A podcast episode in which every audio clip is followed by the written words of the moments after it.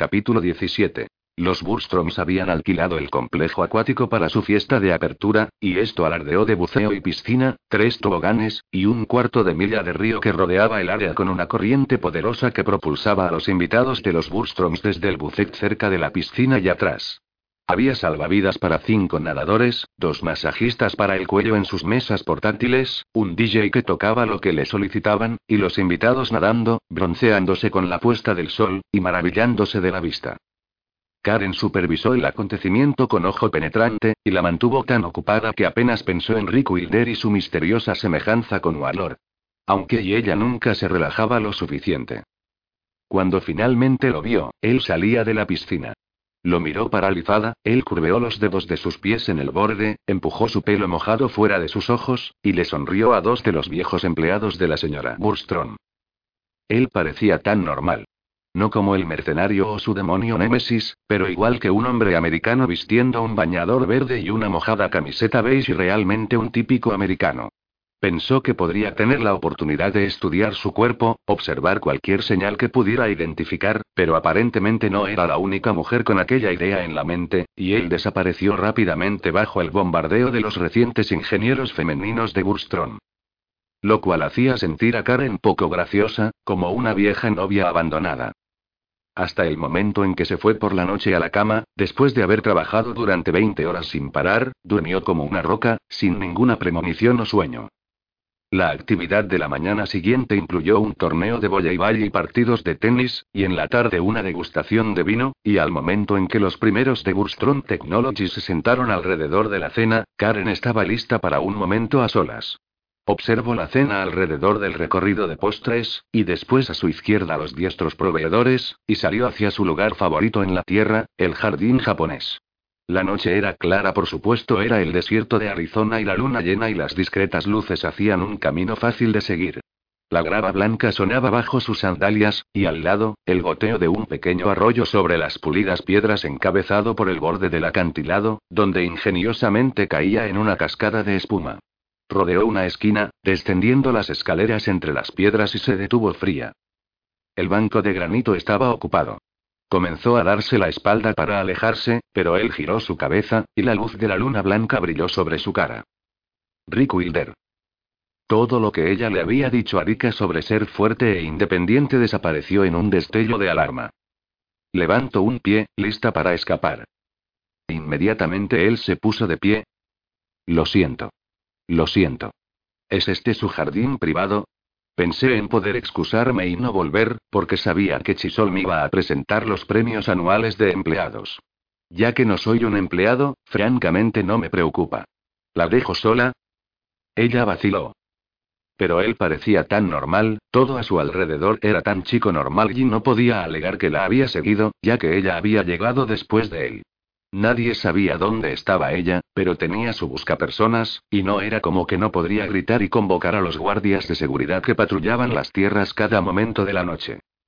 Este jardín es para el uso de los invitados, y si no le preocupa mi compañía, me gustaría tomar un momento para descansar. Encontró una roca artísticamente colocada en medio del jardín, lejos de él, se sentó y gimió.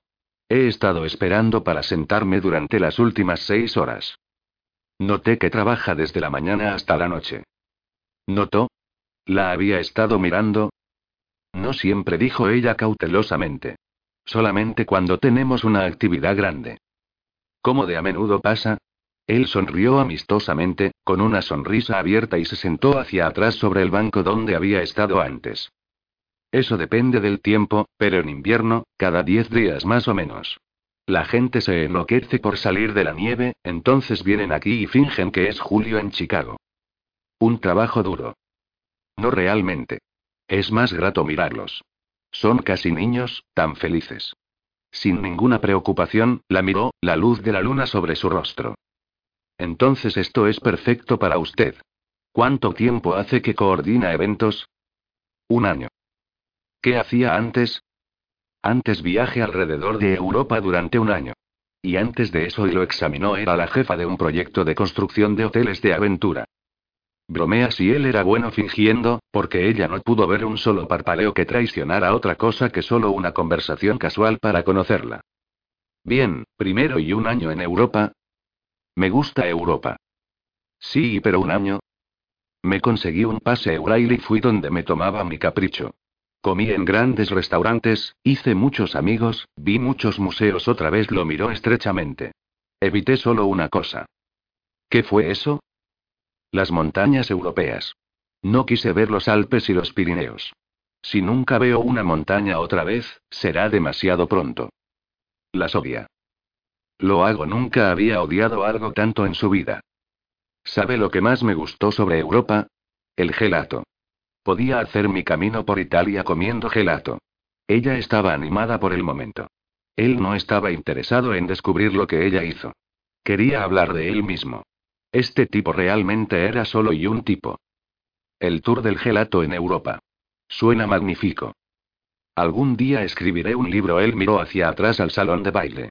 La comida aquí es excelente. Gracias. Y los vinos son perfectos. ¿Usted escogió los vinos para las comidas, o lo hizo la señora Burstrom? Hice las recomendaciones, dijo ella modestamente, pero todo el rato pensó en cuanto a ella le gustaba un hombre con buena apreciación por el vino fino y la comida. Él parecía tan civilizado. Es la mujer con el programa. ¿Qué pasa después de que dan los premios y se termina la cena? Es tiempo libre, entonces supongo que cada uno hará una pausa por una de las barras. Eso suena lo correcto, bostezo y se puso de pie. Voy a dar una vuelta. Volé aquí directamente de Suecia, y el reloj de mi cuerpo todavía es fuera. ¿Puedo caminar con usted hacia adentro? Sí. Gracias. Puede porque ella era fuerte e independiente, y capaz de dar un paseo al lado de Rick Wilder sin miedo. ¿Cuál es el plan para mañana por la noche?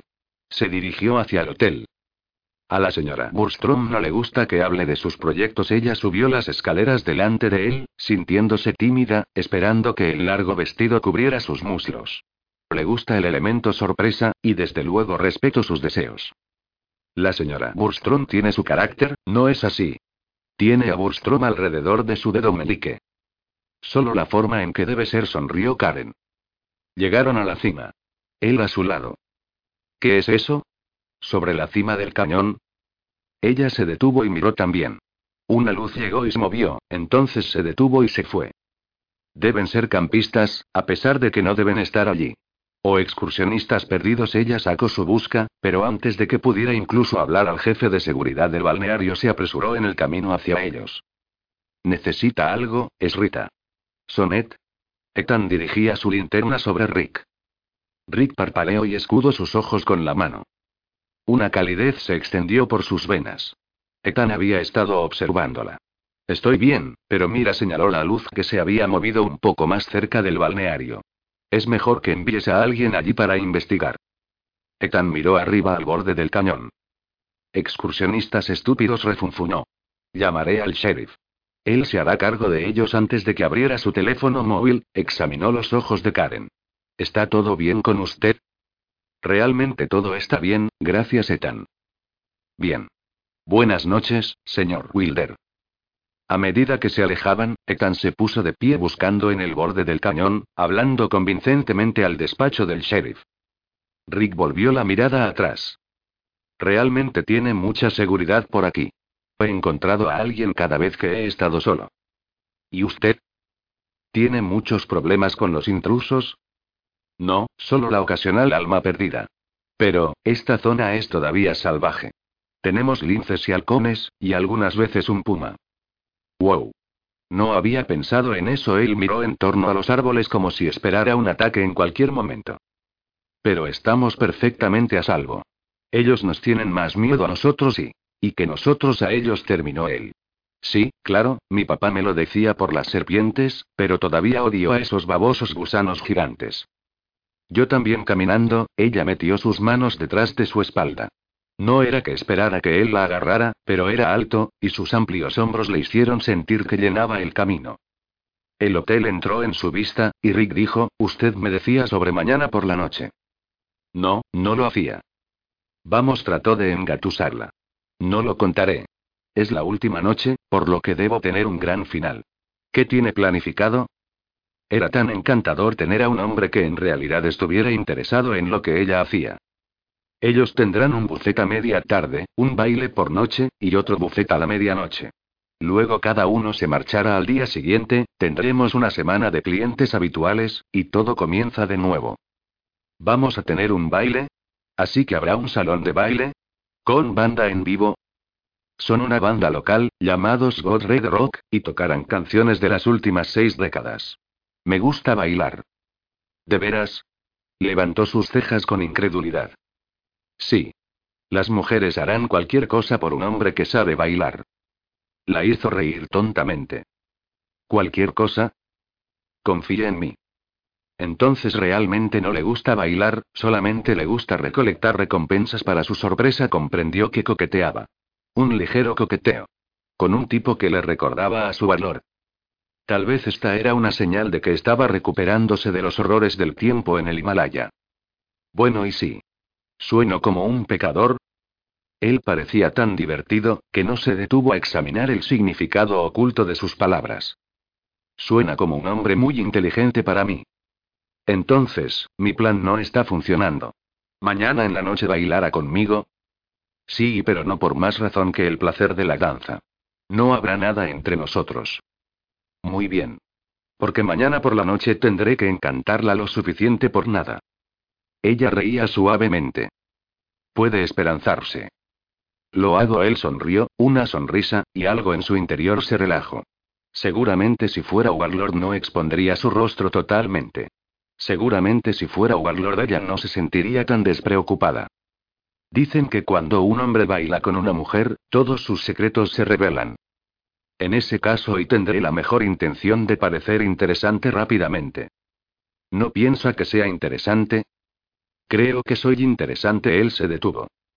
Ella se detuvo también, y lo miró. Le dio un golpecito en la nariz, como un hermano mayor amonestándola.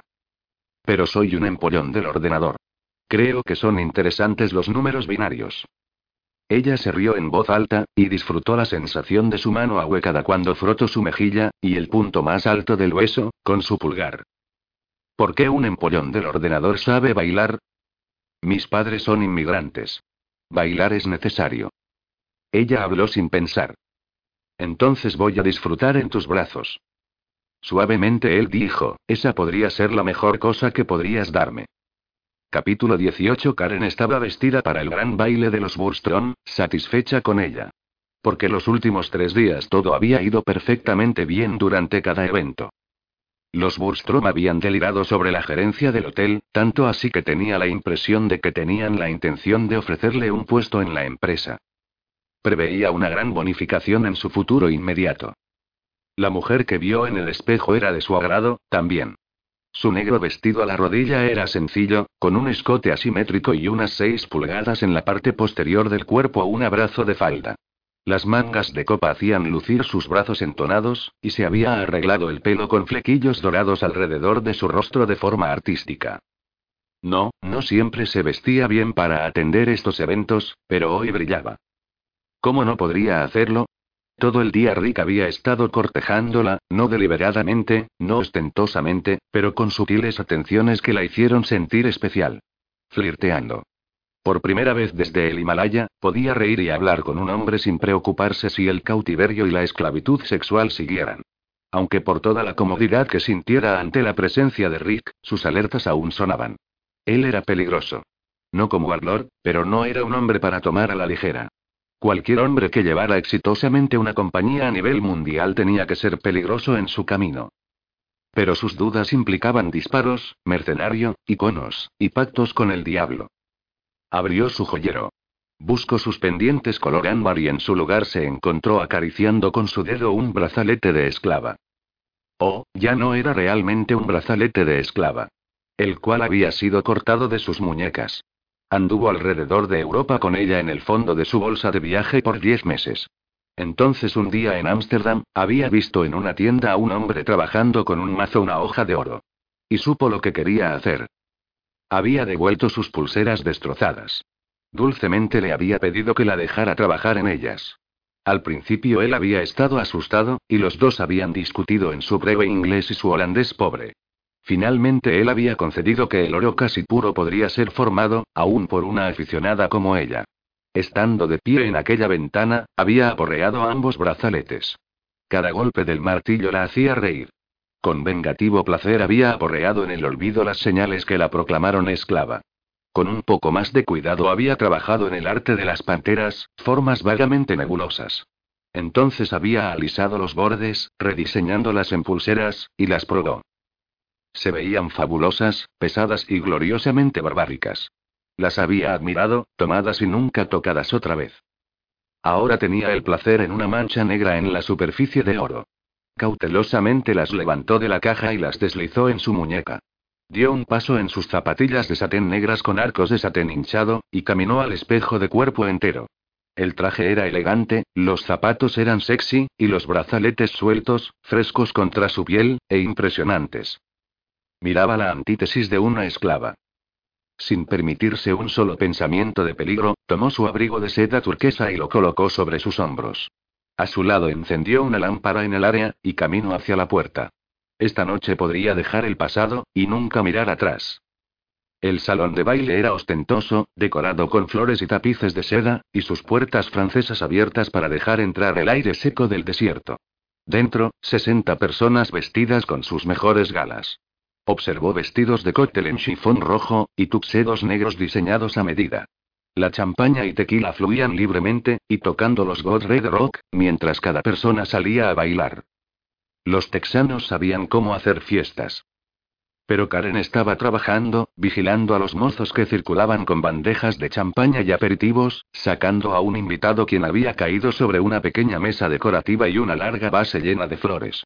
Llamó al personal de limpieza para que recogiera la cerámica rota y limpiaran el área. Se fijó en el dobladillo del vestido de cuerpo entero de la señora Burstrom cuando el señor Burstrom caminó mientras bailaban el Cotton Jet Joe. Y todo el tiempo en la periferia de su visión, observó la oscura cabeza de Rick Wilder. Hablando, sonriendo y bailando con una mujer tras de otra. Cuando el salón de baile se puso más caluroso, él se despojó de su chaqueta y la corbata. Su crespa camisa blanca y pantalón del traje presumiendo de sus anchos hombros y el abdomen plano, y cuando desabotonó sus puños y enrolló sus mangas, la fuerza encordelada de sus antebrazos morenos hizo que la boca de Karen se secara. Empaquetado así, era un vistoso modelo de hombre. Aunque aparentemente él nunca la miraba. Mientras sostenía una mujer en sus brazos no era consciente de ninguna otra y anoche le había dicho la verdad. Cada una de esas mujeres habrían hecho algo por él. Tarde en la noche, cuando la fiesta estaba desarrollándose fácilmente y ella estaba sola detrás de un ficus, él la encontró. Su mirada la recorrió con aprobación, y se demoró en las pulseras. Te ves magnífica. Magnífica. Le gustó eso. ¿Me harías el honor? Ofreciendo su mano, con la palma hacia arriba. La elegante tradición en un paquete magnífico y un hombre observándola astutamente lo suficiente como para saber cuándo terminaría con sus deberes.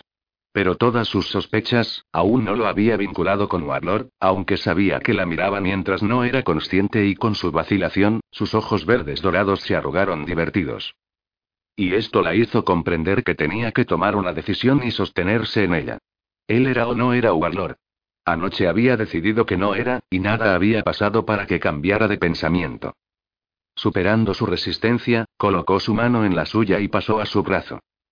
La banda tocó una canción movida, y él tropezó un poco cuando comenzó a moverse al ritmo de la música. Definitivamente no se movía como valor. A pesar de los falsos primeros pasos, Rick lo llevaba bien, continuó con el ritmo hasta que ella jadeó con el esfuerzo y placer. Y esto la hizo recordar a Warlord. Te prometo que antes de que termine contigo, cada vez que pienses en placer, pensarás en mí. Y lo hizo. Tonta como era, lo hizo. Cuando la canción terminó, Rick preguntó. ¿Has disfrutado en mis brazos? Mucho bajó la vista, lejos de su mirada burlona, entonces la subió y vio dentro de sus ojos. Él examinó su rostro, su vestido, sus zapatos. Hermosa respiró.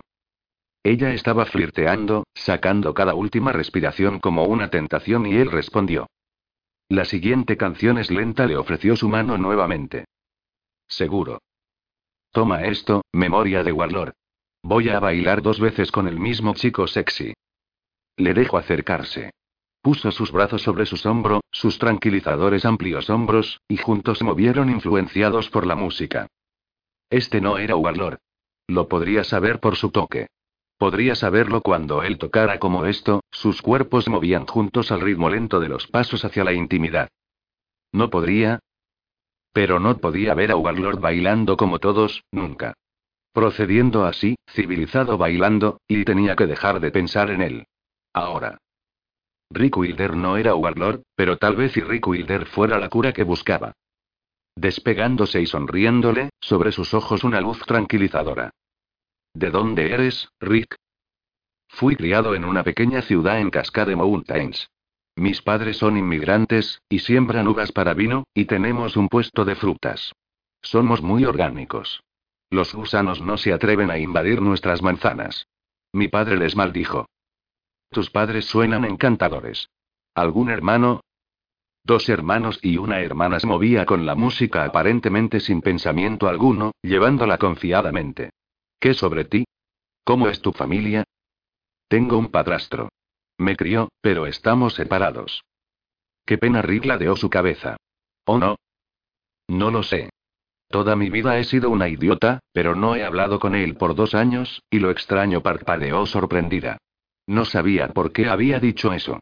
Ni siquiera había pensado en ello. Pienso que puede estar solo. Sé por dónde vas. Mi padre es del viejo mundo, disciplinario, y yo era siempre un chico salvaje. Rick ofreció la información fácilmente, como un hombre sin secretos. Cuando era joven, resentía siempre sus consejos para hacer lo correcto, pero ahora que he cometido errores, comprendo que él quería que fuera un hombre de bien. Cuando haces lo incorrecto a menudo, puedes volverte malo. ¿Malo? Dijo sorprendida. Esa es una dura palabra. Eso es lo que mi padre diría. Para él no hay grises, solo blanco o negro. Suponía que los inmigrantes tenían un punto diferente de vida. De hecho, de aquí iré a visitarlos. ¿Una reunión familiar? No saben qué iré. Voy a darles una sorpresa, sonrió, pero no era usual en él, sonreír fácilmente. Esta era una pequeña sonrisa torcida un poco dolorida. Probablemente lo miró exactamente igual a cuando ella habló sobre Jackson Sonnet. Podrías venir conmigo, dijo él impulsivamente. Al menos, suponía que fue un impulso. ¿Qué? ¿Por qué? Suspiró. Porque mi padre va a darme la lata. Puedo escucharlo ahora. Adric, tienes casi 33 años. ¿Qué? ¿Ni siquiera tienes novia? Deberías casarte. Deberías tener hijos. Karen al principio se rió. Él la miró con tristeza. Oh, seguro. Piensas que es gracioso. Pienso que estás buscando una pajita. Pero qué encantadora pajita eres tú. Sonrieron uno con el otro en perfecto acuerdo. Así, Adric es tu verdadero nombre. Un nombre de la ciudad antigua. En un impulso, ella dijo. ¿Podrías caminar conmigo hacia mi casa de campo? Nada me gustaría más. Tomó su mano y tiró hacia la pista de baile. ¿Ahora? Ella no había querido decir ahora. Él se detuvo por las puertas. Mi querida coordinadora de eventos, los invitados están encabezando la mesa del buffet de medianoche. La señora Burstrom le dio una alegre mirada. Y si me quedo aquí mucho tiempo, voy a ver nada más que un combate de fuertes ronquidos.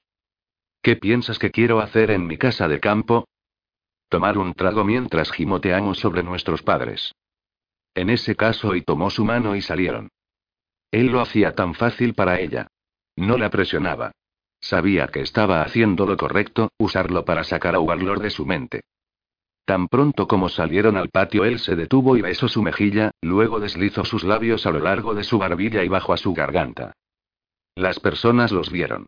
Mujeres los vieron. Y la ráfaga de suspiros casi puso a Karen fuera de sus pies.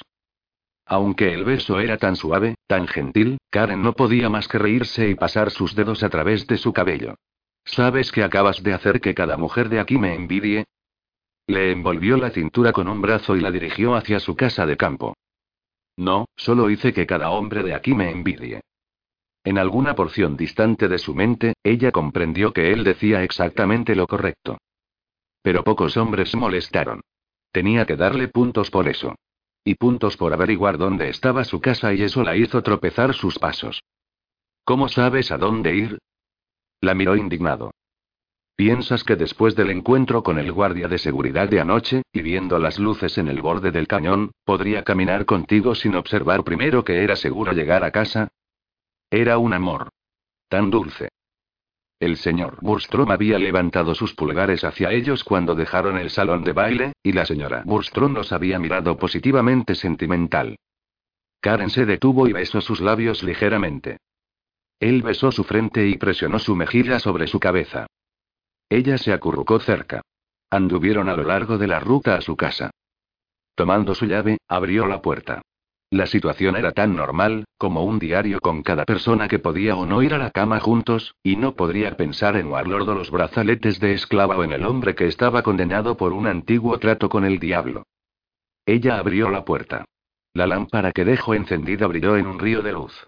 Un susurro de brisa llenó el aire con la fragancia de mezquite, un regalo obtenido por haber dejado la ventana abierta. Le hizo un gesto para que entrara. ¿Quieres algo de tomar? No. Lo que quiero es a ti. Desde el día que había caminado lejos de Warlord no había mirado atrás, no había querido un hombre. Pero quería a este hombre. No había entendido qué combinación de cuerpo y espíritu, músculo y alma lo hacían atractivo, pero no tenía miedo. No había nada sobre este hombre que hablara de posesión, de la loca necesidad de mantenerla cautiva. Parecía como el tipo de hombre que podría bailar, tomar su placer, y seguir su camino. Y eso era justo lo que quería. Empujó la puerta cerrándola detrás de él. Este no era un hombre de tierra y aire, fuego y magia, pero era un hombre completamente normal que bailaba con una mujer con la esperanza de conseguir sus pantalones. Nunca había sido rápida y de fácil enganche en el colegio. La poca experiencia que tuvo la había convencido de que el sexo casual era justo, bueno, y sus mejores momentos fueron pasados leyendo o calculando o aún estudiando ahora mismo, el sexo casual era justo lo que el doctor ordenaba. Rick se inclinó en la pared y tiró de ella. Tenía una leve eyección debajo de sus pantalones, y ella levantó la boca a la suya, pensando que podría ir directo al grano. Instantáneamente él besó sus párpados y cerró los ojos, luego deslizó su lengua alrededor de su oreja hasta que ella se estremeció con deleite. Repitió la caricia en su mejilla y mandíbula, y con su dedo siguió con el toque en sus labios. Con cada toque agitaba su cuerpo hasta que quiso gritar con el triunfo. Warlord no la había marcado como suya. Podía sentir placer sin pensar en él. A este era lo que necesitaba para limpiar su mente de él el apasionado abrazo de un hombre normal. Y entonces Rick la besó, profunda, cálidamente, mientras que el mundo se arremolinó alrededor de ella y la tierra movió bajo sus pies. Cuando él separó sus labios, ella lo miró fijamente a los ojos verde dorados engañosos, y levantó la mano, y lo abofeteó con todas sus fuerzas a través de la cara. Warlord. Eres un completo y absoluto bastardo. Capítulo 19. Era él. Era Warlord. Lo conoció tan pronto como lo saboreó. ¿Cómo osas hacerlo? ¿Cómo osas jugar a este juego conmigo? Warlord la miró, sus aparentemente pálidos ojos nunca se alejaron de su rostro. Fuera se arrancó del círculo de sus brazos. Solo vete, y nunca vuelvas. Extendió la mano al buscapersonas para llamar al jefe de seguridad. Sus reflejos no habían disminuido su velocidad. Arrancó el buscapersonas de sus manos y lo tiró en la silla, poniéndolo justo en el almohadón, donde rebotó y quedó apoyado. Ciega por la rabia y la decepción, terminó golpeándolo otra vez y él la agarró y la sacudió. La presionó nuevamente contra la pared y deslizó sus manos por la parte inferior de sus muslos, envolviéndolos alrededor de él tan confiado como cuando la había guiado en la pista de baile. Con tanta confianza como la que había utilizado para calmar sus sospechas y hacerla pensar que era digno de confianza, un hombre sencillo y trivial, cuando a decir verdad era la criatura más intensa y despiadada que alguna vez se puso un traje de oficina. Lo empujó. Suéltame. Estos no son los Himalayas, y no soy ninguna cobarde que está demasiado asustada para levantarse e irse. Te haces muy poca justicia. Ni siquiera se molestó en ocultar su tono. La manera en que hablaba, el ronroneo en su voz, pertenecía a Warlord. Nunca fuiste una cobarde, Karen. Eras una criatura de fuego y pasión, y me mostraste la luz cuando estaba sumergido en la oscuridad. ¡Qué tremenda pila de mierda! Estaba tan enfadada, su corazón martilleaba en su garganta. Sus mejillas ardían. Apretó las cuerdas de sus hombros entre sus puntas de los dedos. Viniste a hacer una tonta de mí. Vine a salvarte. ¿De qué? ¿De mí misma? De mi estúpido deseo de ser una mujer normal que vive en los E.U. Lleva vestidos y tacones, y tiene un trabajo de chica. Con ácido en su tono, dijo. Debes haberme confundido con tu padre. Pero lo llamaste tu padrastro, ¿no? ¿Qué sabes sobre mi padrastro? Su voz tembló de ira. Solamente lo que pude cosechar de horas investigando por Internet. Parecía tanto sarcástico como entendido. Añade el descubrimiento de que después de que regresaras de Nepal, fuiste a casa por una hora, partiste, y nunca regresaste, y fue suficiente. Odiaba que hubiera invadido su vida privada, husmeado, y ensamblado la suficiente información para hacer las conjeturas correctas sobre su relación con Jackson Sonnet. Ahora me doy cuenta de que debía haber investigado sobre tu familia, tal vez hubiera descubierto qué es lo que te hace funcionar. Mi familia guarda un perfil bajo. Deslizó dedos a lo largo del borde de su escote hasta el declive entre sus senos. Ella aprovechó su distracción y arrojó sorpresivamente un golpe a su nariz con su frente. Él lo esquivó. ¿Por qué estás luchando contra mí? Esto es lo que quieres. ¿Y cómo es que se te ocurrió tamaña estupidez? ¿Pensabas que podías llevar mis brazaletes y no enfrentar las consecuencias? Tus brazaletes. Levantó sus muñecas frente a sus ojos. ¿Has echado un vistazo a estos bebés? ¿Has visto lo que les hice? Los convertiste en un adorno para tus muñecas, un adorno que aseguró que nunca pudieras olvidar al hombre que te los dio. Su presunción hizo caer su mandíbula. Recordó cómo había golpeado sobre el oro, vapuleándolo con el martillo una y otra vez hasta que su brazo dolía y el metal maleable estuvo dañado, cambió su forma de odiados brazaletes de esclavo a simples adornos. Estás loco. No. Solo te conozco mejor de lo que tú te conoces. Te conozco porque me llevaste dentro de ti, y toqué la parte más profunda de ti misma. No importa cuánto odies la idea, has pasado los últimos dos años esperándome, tú has gastado los pasados dos años esperando mi regreso. He estado esperando en el miedo. No, Dulce. Apoyó su frente en la suya. Has estado esperando en la expectación. Miró fijamente en sus ojos, sus suaves ojos verdes ligeramente salpicados de oro. Su corazón martilló en el pecho, y no podía respirar. De ira. Realmente no de expectación. Si te hubiera reconocido. ¿Cómo lo hiciste? ¿Cambiar tu color de ojos antes? ¿Usabas lentes de contacto negros? Lanzó una carcajada. Tú no crees en eso. No lo hacía. Mis ojos eran negros porque había caído tan profundamente dentro del corazón del mal que mi alma era negra. Claro se burló de él. Y los ojos son las ventanas al alma. Pero un escalofrío se elevó por su espina dorsal. La niña sacrificada. El icono. El relato había hablado de la familia atada por el pacto del diablo. Y la sujetaba en sus brazos. Sí. Lo son. Mira tus ojos. Puros y hondos, como una piscina glacial. Corta. Con. Eso. No estoy comprando una palabra. Bien, porque no quiero hablar de eso ahora. Eso es todo lo que quiero hablar contigo. Eso nos deja solamente una cosa que ambos queremos hacer. Sintió que su cuerpo se tensaba, y lo supo. No, no es cierto. Pero era demasiado tarde. La besó. Quería morderlo, pero primero.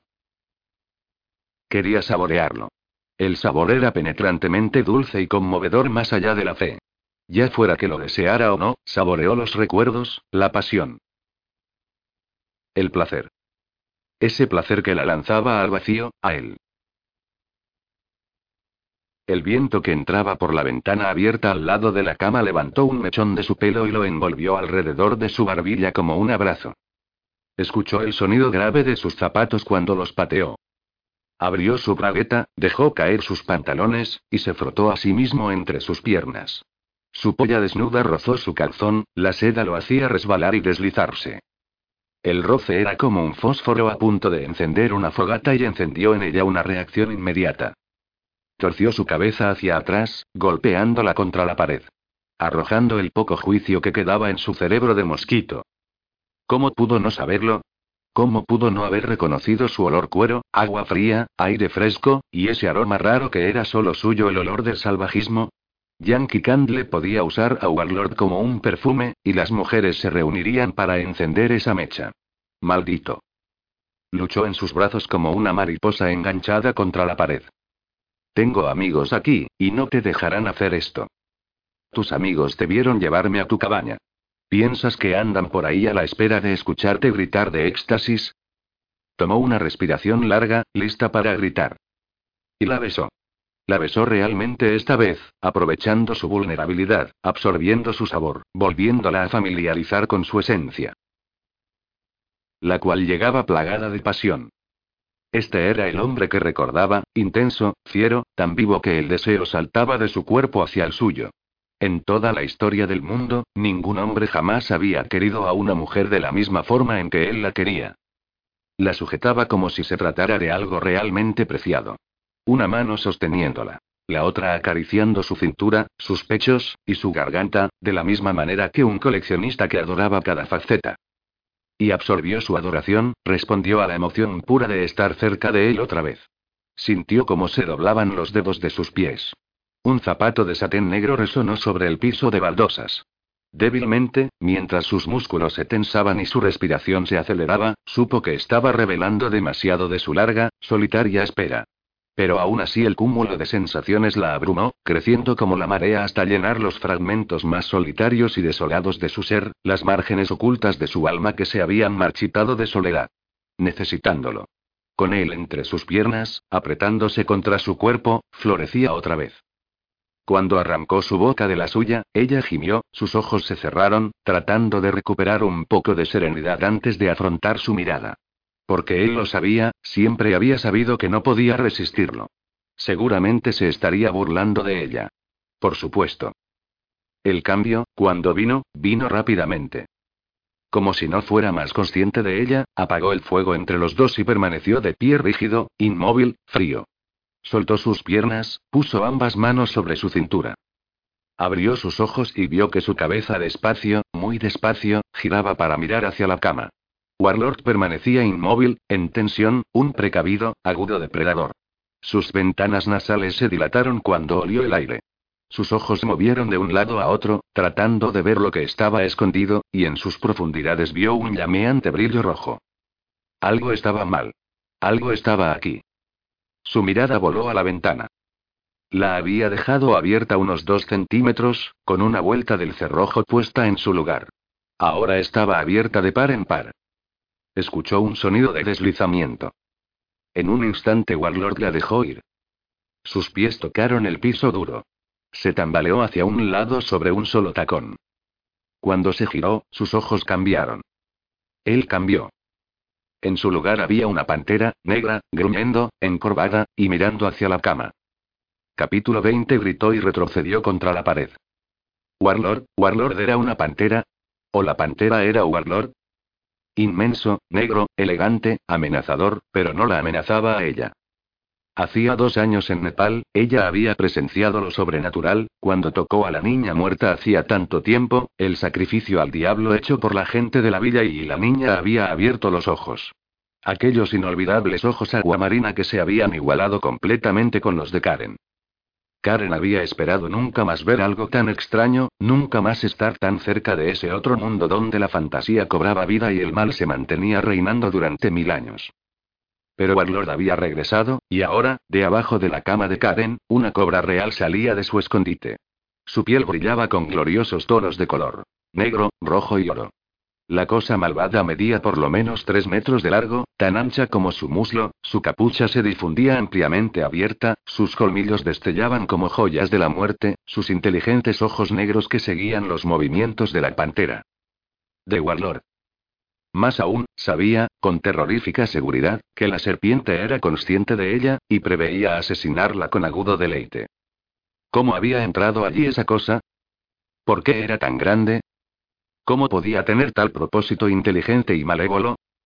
Solamente una respuesta era posible. Esa serpiente era como Barlord, un hombre que se convertía en una criatura salida del infierno que caminaba con un andar majestuoso, se escondía, tomaba la vida con inteligente eficiencia. Warlord dijo que había caído en el corazón del mal. Se pegó a la pared. Sus uñas rozaron el papel tapiz. Ahora la había llevado con él. Con un destello de intuición, recordó el trato con el diablo. Warlord le había contado la leyenda el día en que había tocado el icono y este lo había quemado. El trato con el diablo, este era el resultado. Incongruentemente, la pantera llevaba la camisa, abierta en el cuello de Warlord, las mangas enrolladas. La serpiente se balanceó hipnóticamente. Ningún músculo se movía sobre el brilloso cuerpo del fenomenal gato. Sin advertencia, la cobra escupió. Las plateadas gotas de veneno golpearon la cara de la pantera. La pantera gritó, un chillido de la agonía, su carne chisporroteó. El veneno cayó al piso, como gruesas y mortales charquitos de mercurio. La pantera se tambaleó sobre sus patas, saltó sobre ella y se enroscó en el aire. Sus garras traseras cortaron la capucha desplegada de la cobra. Luego la pantera aterrizó en el lecho y saltó por la ventana.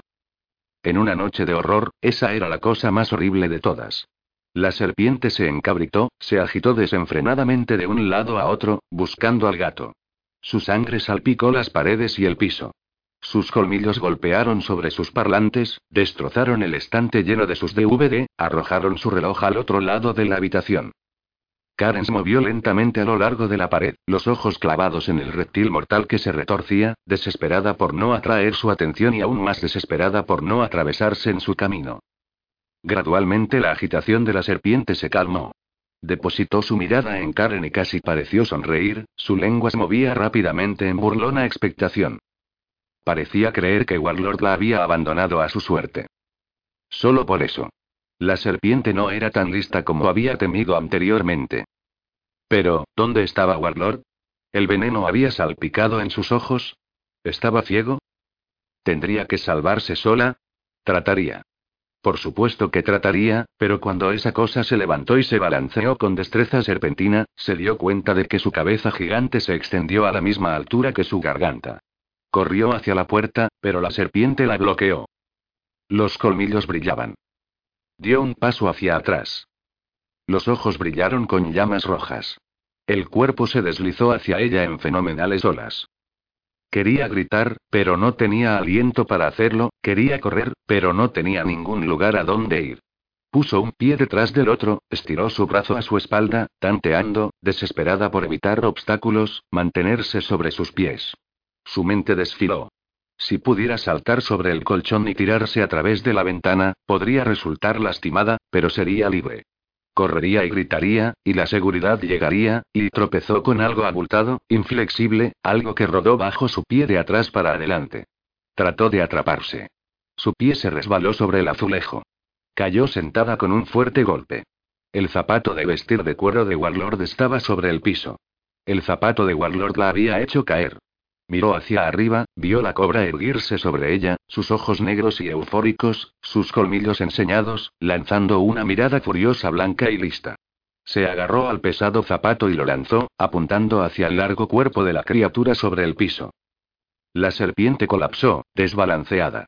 En un instante se irguió otra vez, furiosa por su agresión.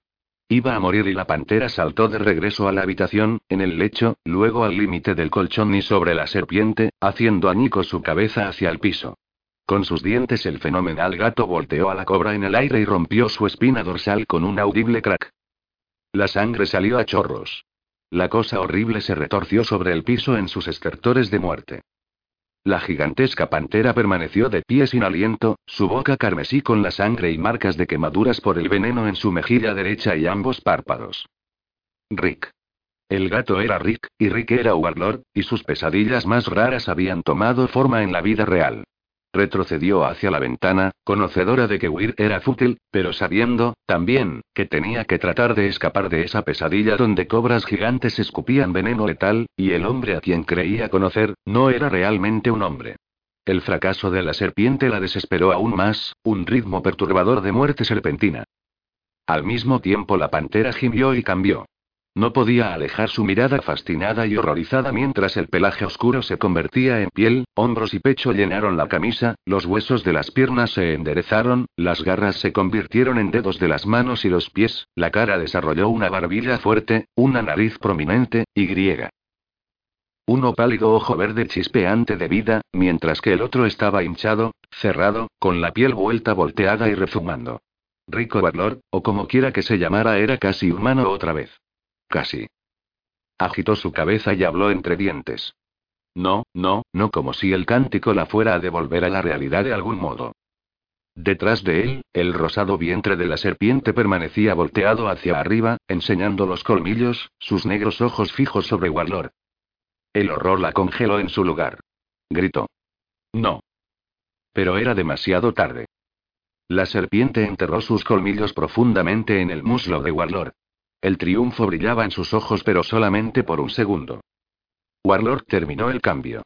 Agarrando la cobra a su espalda del cuello, se liberó y la estrelló contra la pared. El cráneo se agrietó. La serpiente cayó, muerta por fin. Y Warlord era totalmente humano. Demasiado tarde. Corrió hacia él. ¿Estás bien? La esquivó con una mano. No lo hagas. Déjame conseguir un equipo antiveneno. Corrió hacia el teléfono. No ayudaría con este veneno. Tienes que irte. Ahora. Podrías morirte. Improbable masculló. Sujetó su pierna con ambas manos. Un ojo estaba hinchado y cerrado. La piel sobre el otro estaba arrancada, roja y cubierta de suciedad, como si hubiera quitado el veneno frotando con violencia. Están tras el icono. Nada de lo que pudiera haber dicho habría exigido su atención como esa sola palabra. ¿Qué icono? El icono de la Virgen. El que encontraste en Nepal.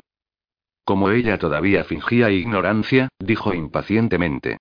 Lo tienes escondido en el fondo de tu bolso con la fotografía de tu madre. ¿Cómo sabes si había registrado su habitación? Este era Warlord, todo bien. Y Warlord era una pantera. Había protegido ese icono, mantenido en secreto, sin decirle nunca a nadie sobre el cuerpo de la niña, y sus ojos, y la manera en que habían mirado los de Karen, y solo un hombre había visto el icono. Este hombre. Les dijiste que lo tenía. No. No lo hice. Claro. Su ira aumentó. Porque eres el bastión del honor. ¿Cómo sabes que eso es lo que quieren? Los espié. Los escuché. Vine a advertirte. Recordando los últimos días, dijo. Te tomaste todo tu tiempo melodioso antes de publicar la advertencia. No sé cómo te encontraron tan rápidamente. Levantó sus brazos y luego los dejó caer. Pero no necesitas repetir mis errores. Escúchame. Vístete. Ella miró su vestido negro arrugado. Muy bien. Se dirigió al armario, se quitó el vestido, y lo dejó caer sobre el piso. Mi avión está esperando en el aeropuerto, dijo. ¿Puedes volar, no? Tú sabes cada cosa sobre mí. ¿No sabes eso? Jaló su pila de ropa resistente, la clase que había utilizado cuando estaba construyendo hoteles. Tu licencia de piloto está al día. Realmente sabía todo sobre ella. Llamaré y les diré que consigan la autorización para despegar. He presentado un plan de vuelo para California. ¿Qué hay en California? Se vistió rápidamente, se puso una camiseta negra al revés. No tardó en corregirlo. Mi hermano. Posee los viñedos Wilder. Tipo listo. Fuerte. Puede protegerte. Cuando llegues al aeropuerto, registra el avión. Asegúrate de que no hayas conseguido ningún equipaje adicional en forma de otro Barinsky. Se acercó a él llevando vaqueros y un pesado cinturón, su camiseta negra por fuera, sus botas de excursión, una chaqueta ligera y, debajo de las mangas largas, sus brazaletes de oro. No podía soportar dejarlo atrás. ¿Qué es un Barinsky? preguntó. Hizo un gesto con la cabeza hacia la serpiente. Ese es un Barinsky. Se estremeció, agarró el edredón de su cama, y lo lanzó sobre el cuerpo largo y contraído. Warlord continuó. Llamaré a mi hermano. Cuando desembarques en el aeropuerto del condado de Napa, cuidará de todo. ¿Cómo confiaría en tu hermano? Tienes que confiar en alguien alguna vez, Karen Sonet. El sudor estalló por todo el cuerpo de Warlord, se estremeció e hizo una mueca de dolor. No tienes ninguna elección. Vete ahora. Sabía cómo alejarse sin una sola mirada atrás. Una vez, se había alejado de él. Se había alejado de su padre.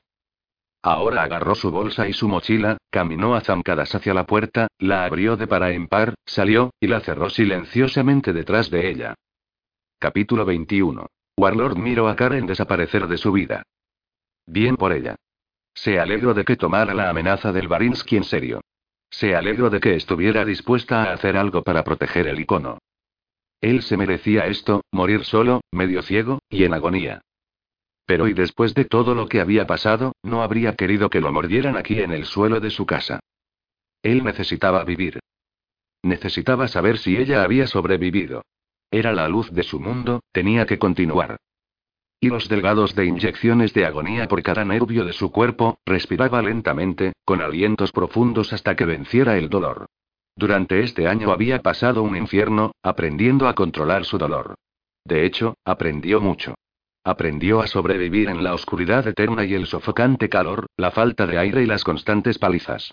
Más importante, había aprendido a tener paciencia, a planificar y a autodisciplinarse. Autodisciplina. Lo único que su padre había insistido que aprendiera, y Warlord finalmente lo había hecho. Excepto cuando eso vino por Karen.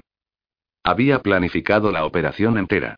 Acercarse a ella, aliviar sus miedos, seducirla, mostrarle que era un hombre diferente, luego explicarle el peligro que la acechaba y conseguir sacarla del infierno a ella y a sus padres. Solo una cosa le había frustrado. Karen. Karen, con su profesional distancia y sus uñas pintadas de color rosa y su cautelosa cortesía. Karen, con su vestido negro y peinado que dejaba desnudo su cuello y la buena voluntad de dormir con Rick Wilder mientras llevaba las pulseras de Warlord alrededor de las muñecas. Karen, y su único momento de ardo, sin dudar, de besos apasionados justo antes de que lo golpeara en las partes bajas suciamente. Había sido la única mujer que alguna vez logró golpearlo, y lo había hecho dos veces. No se jactaba de ello. Pero esto le decía lo mucho que ella lo afectaba. La cobra, la estúpida cobra de mierda, tenía el veneno en la saliva, mordiéndolo, y llenándolo con la muerte. El pacto Barinsky con el diablo se rompía, y ellos podían hacer algo sabotearlo, torturarlo, asesinarlo para prevenir que esto pasara. Warlord pasaría al otro mundo. En todo lo que podía pensar era en Karen y en lo mucho que lamentaba no poder haberla amado una vez más. Así que, la gola de mierda que era, tenía el poder de hacer algo para vivir. Tenía que luchar. Simplemente no podía dormir y morir. Posó su mirada en el par de pantalones de vestir arrugado sobre el piso a ocho pies de distancia de él, los pantalones que se había quitado cuando había pensado, erróneamente, que iba a tener una noche de suerte. Aún sosteniendo el aliento y su presión arterial baja, se deslizó despacio por el suelo hasta llegar a tocar una pernera. Tirando hacia él, arrugó el material hasta que pudo llegar al bolsillo y sacar la navaja que guardaba allí. Con el toque de un botón, surgió una afilada hoja corta. Centellando a la luz, su salvador si algo podía salvarlo. Se torció alrededor de él mismo, tratando de ver los puntos del pinchazo en donde la serpiente le había mordido. No podía, los colmillos le habían perforado en la parte superior del muslo hacia el dorso de la pierna.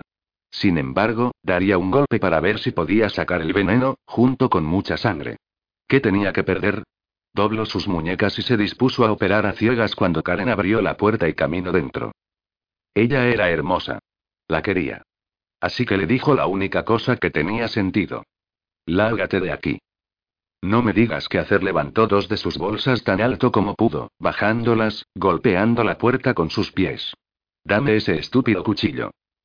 Caminó y estiró la mano, y sus ojos brillaron con coraje. Me iré cuando puedas marcharte conmigo. Ahora, vamos a hacer esto antes de que otro de tus estúpidos, lodosos amigos hagan estallar la carpintería, o te vas a quedar en el suelo y quejarte. Ella estaba furiosa por regresar por él. Y el hecho de que hubiera regresado calentó su corazón y reforzó su resolución. Él podría vivir. Cuando te pones así y le dio el cuchillo, el mango primero, y esperó a que ella no fuera lo bastante loca para tomar la oportunidad de atacar su corazón. Lo hizo rodar sobre su estómago. La mordida, dijo ella. Las mordidas él podía sentir el veneno disolviéndose en las células, los hilos, la fuerza de sus músculos en la pierna. Con dos golpes seguros ella cortó su piel y sobre el músculo. El dolor lo hizo arquearse con la agonía. La sangre corrió rápidamente por su pierna. ¿Te lastime? preguntó ella. Sí.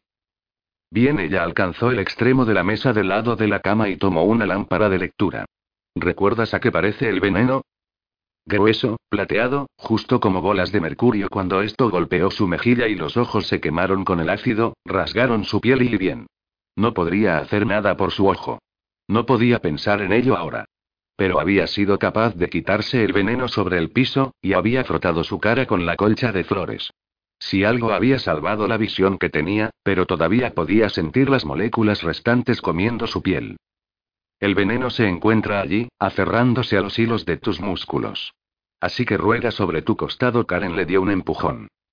Él hizo como le dijo. ¿Por qué haces esto? Porque estoy harta de preocuparme por ti y cuando aparecerás de nuevo. Entonces vas a cuidarme para así no sorprenderte más. Además, necesito ayuda para sobrevivir la noche, y eres mi mejor opción. No en es 10. Cállate. Arriba usó la punta de su cuchillo para empujar primero una gota de veneno, y después otra hacia el piso. Ellas rodaron como gotas de mercurio. No está bien, refunfuñó ella. ¿Por qué? Dejaron un revestimiento plateado a lo largo de las líneas de tus músculos. Quédate aquí, corrió para el baño.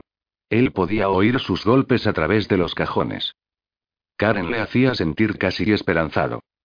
Regresó con una botella de agua oxigenada, rollos de gasa y cinta adhesiva para primeros auxilios, y una botella de Listerine. Ni siquiera quiero saber qué pretendes hacer con el Listerine. No tengo un botiquín para mordeduras de serpiente. O una taza de succión.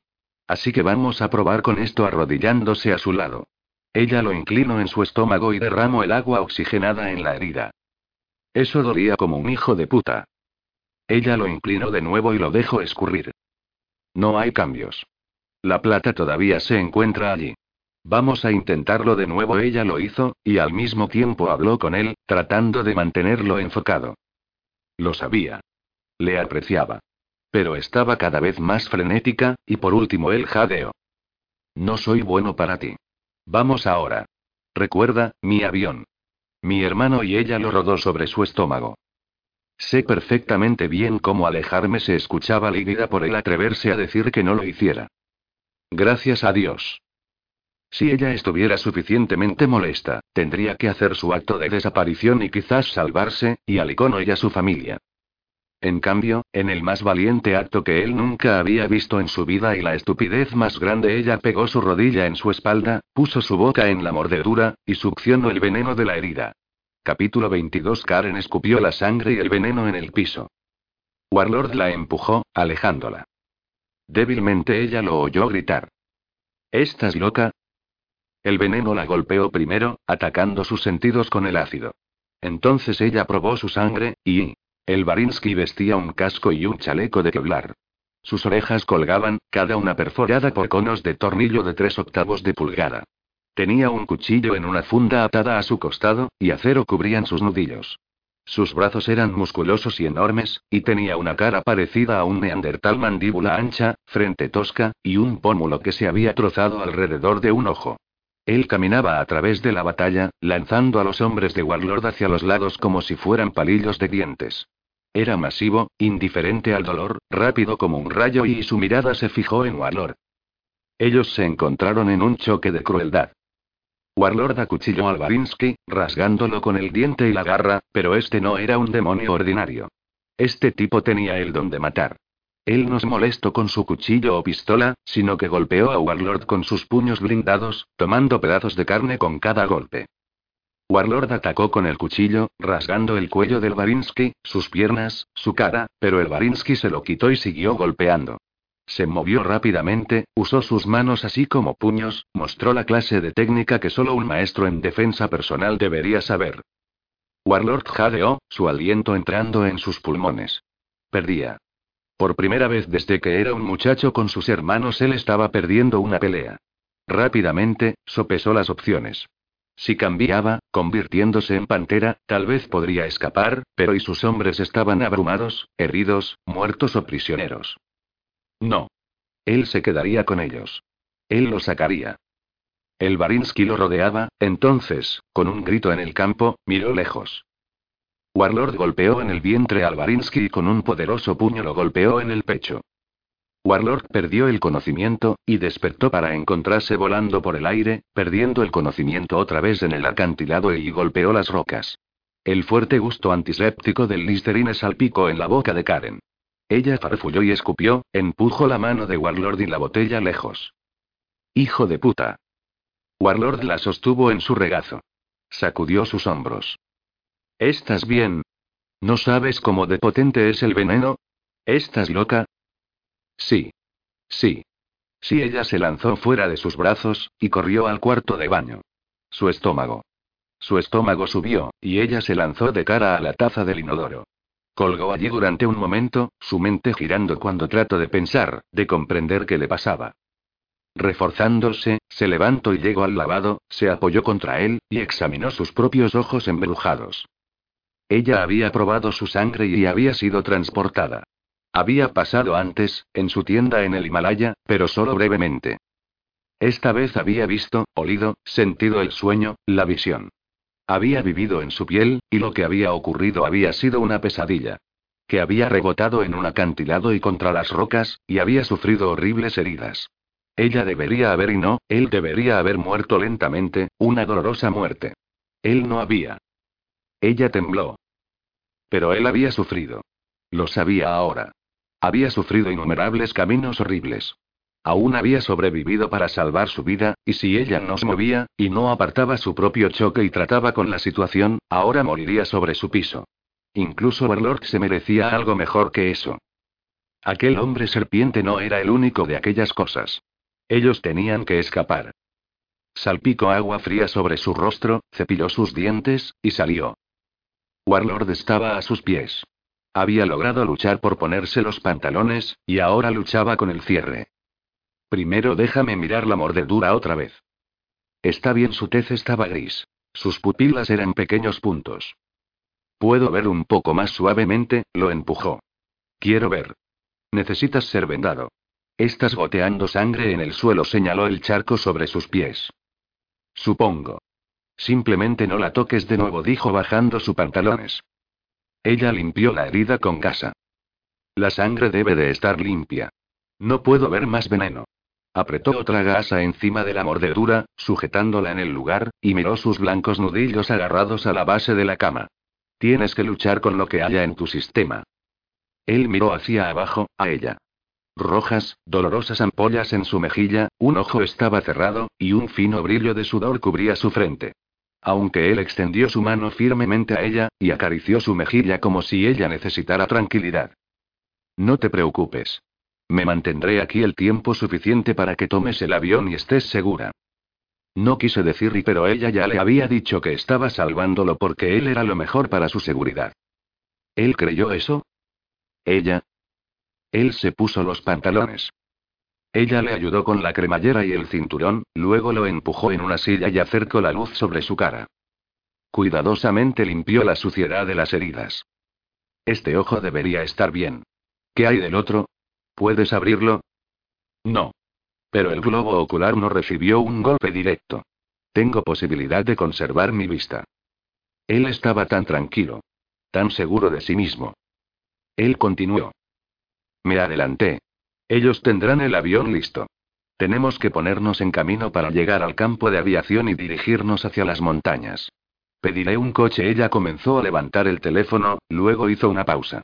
Los hoteles tenían operadores, y las conversaciones telefónicas no eran siempre privadas. Llamó por altavoz a Dika, luego lo ayudó a ponerse los calcetines y zapatos. Un golpe sonó en la puerta. Ella miró a través de la mirilla. Era la mucama. Estaba sonriendo, asintiendo. Señorita Karen llamó. Le traje la botella de vino que usted pidió. Ella sostuvo una botella para Karen, y nadie más estaba mirando. Karen la dejó entrar. Cuando Dika vio en el cuarto el desorden de DVDs esparcidos, la lisa y coloreada cola de la serpiente que sobresalía debajo del edredón, el hombre en la silla su sonrisa desapareció. ¿Qué pasó? Nos atacaron. Dika alzó su barbilla a Warlord. ¿Este es el hombre al que tenía miedo? Sí, pero él salvó mi vida. Otra vez interpuso Valor. Tomaste tu pago la última vez, Karen se quebró. Entonces a cambio usted ha salvado su vida. Vika lo miró de arriba abajo. Atractivo el diablo. Ya puedo ver por qué usted pudo. Me dijiste que confiara en mis instintos. En este caso, mis instintos me dicen que debo sacarlo de aquí sin que nadie nos vea. Rápido Karen esperó, preguntándose si Dika podría burlarse de ella. En lugar de ello, la suave y sonriente mucama había desaparecido, reemplazado por un duro rostro, de una decidida e inteligente mujer. Correcto. Deme cinco minutos. Vuelvo enseguida se fue. Karen tomó dos botellas de agua de la nevera y empezó a extenderle una a él. Él tembló con una fuerte ráfaga y emitió un destello de fiebre tan caliente que ella lo sintió desde donde estaba. Por primera vez se tomó un respiro, y comprendió lo inadecuado que era esta tarea. Ella no sabía nada más que los primeros auxilios básicos. No era capaz de luchar contra los demonios que se convertían en bestias. Colocó la botella contra su cuello, esperando refrescarlo, y dijo, soy normal, una sensible mujer que es buena en la planificación de los buffets de chocolate y tratando casos urgentes con arreglos florales. ¿Cómo voy a ayudarte ahora? Sensible, si él tomó la botella, la abrió, y bebió. Pero tú eres algo más que normal. Puedes construir un hotel, golpear a un hombre, y sobreviste a un viaje por el Himalaya. Ahora mismo no puedo pensar en nadie a quien preferiría tener en mi lado. Ella no quería sus halagos, pero eso tocó su corazón. Bébetela toda, dijo ella de manera cortante. El veneno se eliminará a través de él. Como él bebió, sonriendo abiertamente, le recordó a alguien. Alguien que le gustó. Oh, sí. Él le recordó a Rick Wilder. Tengo el equipo de supervivencia en el avión, dijo él. Con el equipo que tienes en tu mochila, estaremos bien. ¿Examinaste todo lo que poseo? Ella bebió también, gravemente consciente de que también había tomado algunas gotas del mortal veneno y unas pocas gotas de su aterradora sangre. Inmediatamente después de tu pequeña conversación en el patio, él cabeceó hacia su puerta corrediza. Ella tiró la botella lejos, derramándose el agua bajo su frente. Dika. ¿Nos escuchaste? Él había oído cada palabra que había dicho. Sobre él. Sobre ella. Sobre sus miedos, Aún ahora, enfermo como estaba, él la miró, sonriendo. Dika fue muy útil. Si ella no te hubiera convencido que te quedaras, yo habría tenido que tomar severas medidas. Condénate en el infierno. Debería irme ahora mismo y dejarte a los buitres. Tomando su muñeca, él la besó. Es demasiado tarde para eso. Aun cuando yo muriera por esto y puedo de algún modo regresaría por ti. Bastardo de mierda, ella paseó de una ventana a otra y tiró bruscamente las cortinas al lado para mirar afuera. ¿Cuál era su problema con su confesión? Ambos la halagaban y obligaban. Porque, de todos los hombres en el mundo, ella era la esclava de Warlord. Vika se apresuraba hacia la casa de campo de Karen, empujando su carrito de limpieza por delante de ella. Hacía un año, cuando Karen encontró empleo en el Aqua Spy Hotel Horizonte, Vika había llegado de su pueblito con una misión asegurarse de que Karen Sonet permaneciera segura y la profecía podría ser cumplida. Ahora los Barinskis habían golpeado de repente, brutalmente, y Vika tenía que sacar a Karen y Wilder. Golpeó en la puerta, y en la voz baja de la perfecta mucama, habló para los de afuera. Limpiaré el vino derramado ahora, señorita Karen. Entra, Dika. Apreciamos lo que haces. Karen parecía tan agradable como Dika.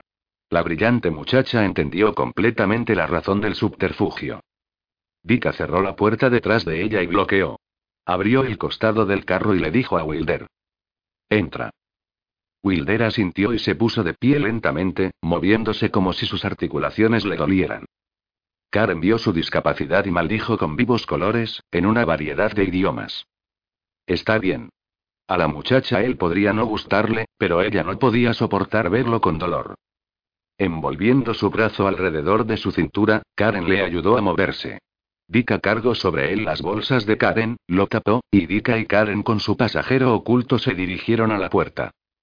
Karen ayudó a Dika a empujar. Wilder pesaba una tonelada, y las ruedas se hundían en el camino de grava y charlaban ligeramente mientras caminaban. Para todos eran las intenciones y objetivos de dos mujeres que trabajaban en el balneario y eran amigas. Sin embargo, la piel de Dika rastreó. Ellos estaban allí, los Barinskis, moviéndose para la matanza y. Dika, Karen y Wilder alcanzaron el estacionamiento sin incidentes. Karen estudió la luminosidad de la entrada del agua Horizon Spalmin, luego a la blanca furgoneta de lavandería, encendida. Miró hacia abajo a sus manos, que apretaba sus puños una y otra vez. Se enfrentaba al peligro, y temía el juicio.